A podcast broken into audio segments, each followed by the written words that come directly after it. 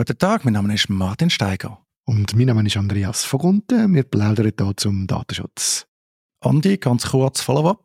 Es gibt wie immer oder wie fast immer Neuigkeiten von OpenAI, also ChatGPT und die ganzen Angebote.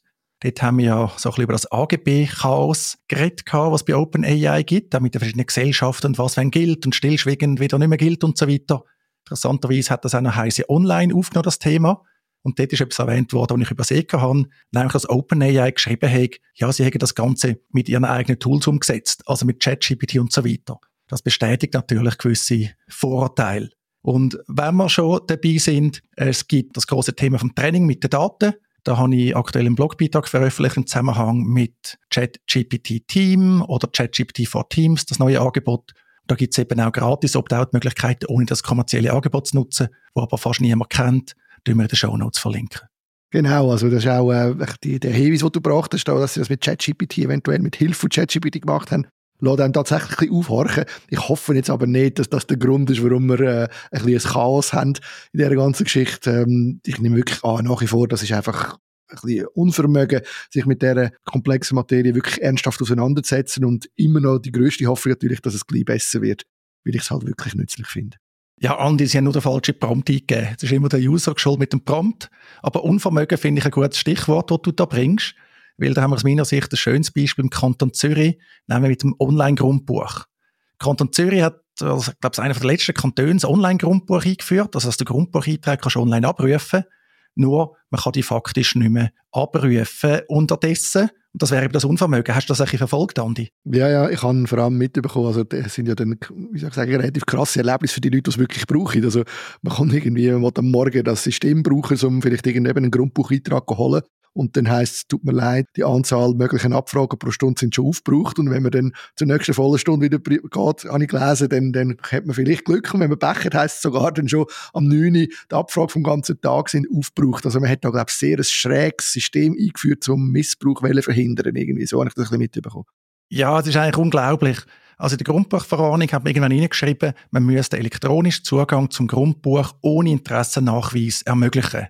Also das Grundbuch soll öffentlich, elektronisch, also online zugänglich sein. Nicht ganz alle Angaben der Einträge, aber doch ein erheblicher Teil. Und Kantone, die für das zuständig sind, müssen aber sicherstellen, dass Daten nur grundstücksbezogen abgerufen werden könnten und dass die Auskunftssysteme für Serienanfragen geschützt sind. Das ist dann bei der Einführung einmal von der NZZ aufgegriffen worden. Der Titel hat so geheißen, ein Datenschutzexperte hat Zweifel an der Sicherheit des Systems. Das bin ich gewesen. Und ich habe Zweifel gehabt, weil ich habe das aus anderen Kantonen schon kennt, vor allem aus dem Kanton Aargau, dass es eben nicht langt, allein mit einem Capture, mit einem Recapture zu arbeiten. In dem Fall Google Recapture.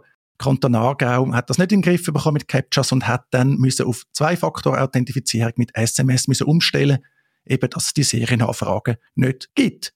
Also völlig absehbar. Jetzt kann man sagen, die Aargauer haben irgendwas falsch gemacht, aber nein, sie haben einfach genau das gleiche Problem gehabt und die Lösung ist eigentlich klar. Das hat man da jetzt aber nicht gemacht, sondern man hat immer noch ein Capture und dann eben so Beschränkungen, wie viele Abrufe möglich sind. Und ich habe es seit Wochen nicht geschafft, da abzurufen. Vorne bin ich zum Teil an dem blöden Google Recapture gescheitert, aber jetzt kann man es eigentlich aus meiner Sicht faktisch gar nicht mehr abrufen. Genau.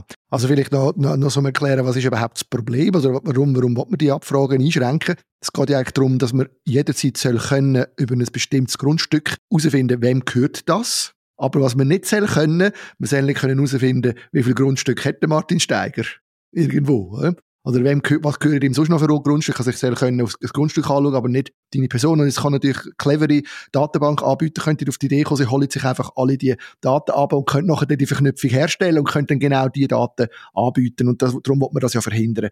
Und ich finde, das, was der Kanton Aargau gemacht hat, ist in meinen Augen auch die einzig denkbare Lösung. Du musst halt einfach ein Login anbieten und kannst du das auch dann sicherstellen, dass du weißt, wenn du das mit zwei FA noch verbindest, wer das wirklich ist. Und dann hast du das viel besser im Griff. Aber die Vorstellung, die jetzt da Zürich hat, dass man dann einfach ein bisschen throttelt tut, das kann ja nicht funktionieren. Also, das leuchtet mir wirklich nicht ein, wie man auf die Idee kommt. Ja, also es ist wirklich noch lustig, weil dann Funktion ist gar nicht vorhanden. Wobei wir da noch auch ein weiteres Problem haben, nämlich, dass du als betroffener Grundstückseigentümer das auch nicht kannst sperren unter gewissen Bedingungen. Das ist bei so öffentlichen Register sehr außergewöhnlich. Wir haben viele öffentlich zugängliche Register, wo der Grundsatz ist eben Öffentlichkeit, aber unter bestimmten Voraussetzungen kannst du das sperren lassen. Vielleicht hast du ein besonderes Sicherheitsbedürfnis oder hast einfach gute Gründe. Das hat der Kanton Zürich interessanterweise nicht vorgesehen, was mich auch ein bisschen für ein Rätsel stellt. Und halt bei der ganzen Technik, zum Beispiel gemäß Medienbericht, hat auch die Datenschutzbeauftragte vom Kanton Zürich, Dominika Blonski, hat das Problem auch gesehen, hat gesagt, ja, man muss immer den aktuellsten Stand und so nutzen. Aber da scheint man einfach nicht auf den grünen Zweig zu kommen. Es hat auch schon Niederschlag gehabt im Kantonsrat, also im Kantonsparlament vom Kanton Zürich.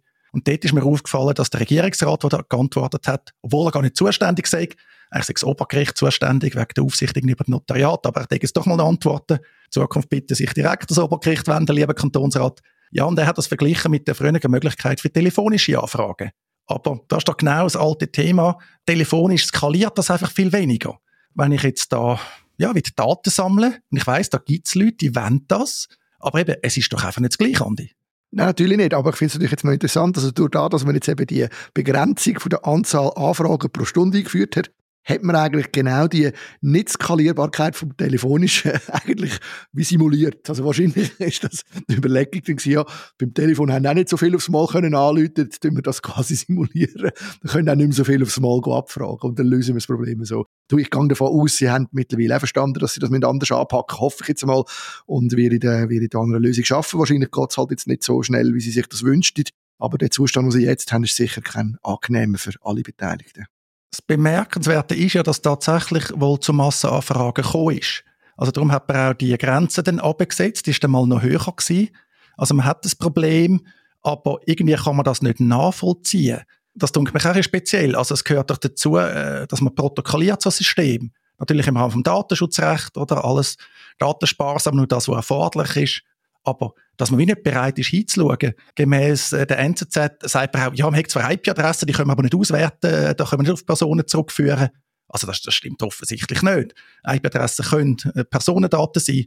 Und dann sagt man eben auch, ja, eben Kosten wäre das Problem, wenn das per SMS würde machen Und eben, es gibt neue datenschutzrechtliche Probleme. Und dann schließlich noch, ja, wenn man will, nicht den Bürgerinnen und Bürgern die Abfrage erschweren. Also irgendwie eine völlig verkehrte Welt. Ja, und das geht ja dann eben nicht auf. Also wir können nicht, das geht halt leider nicht. Wir können nicht auf der einen Seite die Abfrage nicht erschweren und gleichzeitig aber verhindern wollen, dass es Massenabfragen gibt. Das ist, das beißt sich einfach in den Schwanz. Das geht halt nicht. Also ja. Andi, noch eine Idee. Es gibt doch Fängs, vor allem in den USA, so die Voicebots, wo du das Restaurant so reservieren lassen. Wäre das nicht naheliegend, das da einzusetzen? So als Dienstleister? genau, oder? Wir könnten eigentlich, ja, wir könnten eigentlich wieder zurück zum Telefon gehen und dann könnte einer von diesen Datensammlern ja so eine Dienstleistung anbieten, dass man den Voicebot kann nutzen kann. Irgend so. Also ich, ich könnte mir gut vorstellen, dass man so etwas machen kann. Genau. Ob es wirklich sinnvoll ist, ist eine andere Frage. Nein, soll nicht einfach dafür sorgen, dass man sich kann anmelden kann und dass man dann die Daten kann holen kann, wenn man sie braucht. Sind wir ehrlich, im Normalfall braucht man das ja auch nicht dauernd. Also es ist tatsächlich ein bisschen schräg, wenn jemand permanent muss Grundbuchdaten holen, muss, außer es gibt irgendeine berufliche, berufliche äh, Bezug. Aber sonst brauchst du das eigentlich nicht. Darum finde ich, es nicht zu viel verlangt, wenn man sich einloggen muss. Und dann kann man das definieren, wie viel und warum man das braucht. Neugier ist halt schon wichtig. Und da habe ich übrigens noch etwas Neues gelernt. Da bei dieser Anfrage im Kantonsrat im Kanton Zürich. Es gibt tatsächlich noch weitere Plattformen. Da gibt es offenbar Plattformen Terravis von äh, der Six Group. Das richtet sich wohl vor allem an Banken. Eben, das ist mir jetzt ein Sinn weil du gesagt hast, man hat einen Zweck oder so, oder Hypotheken ist sehr wichtig, dass man da die Grundbuchdaten zeitnah hat. Und dann gibt es wohl noch das Auskunftssystem Grundbuch, AKSGB, wo dann Zürcher Behörden können darauf zugreifen können. Ich gerne verlinken, ist immer noch spannend, was da in diesen Kantonsparlament läuft. Aus diesen Antworten auf die Anfragen kommt ja häufig noch spannend raus. Leider sind die Fragen nicht immer so gut gestellt, aber man findet doch die ein oder andere Perle.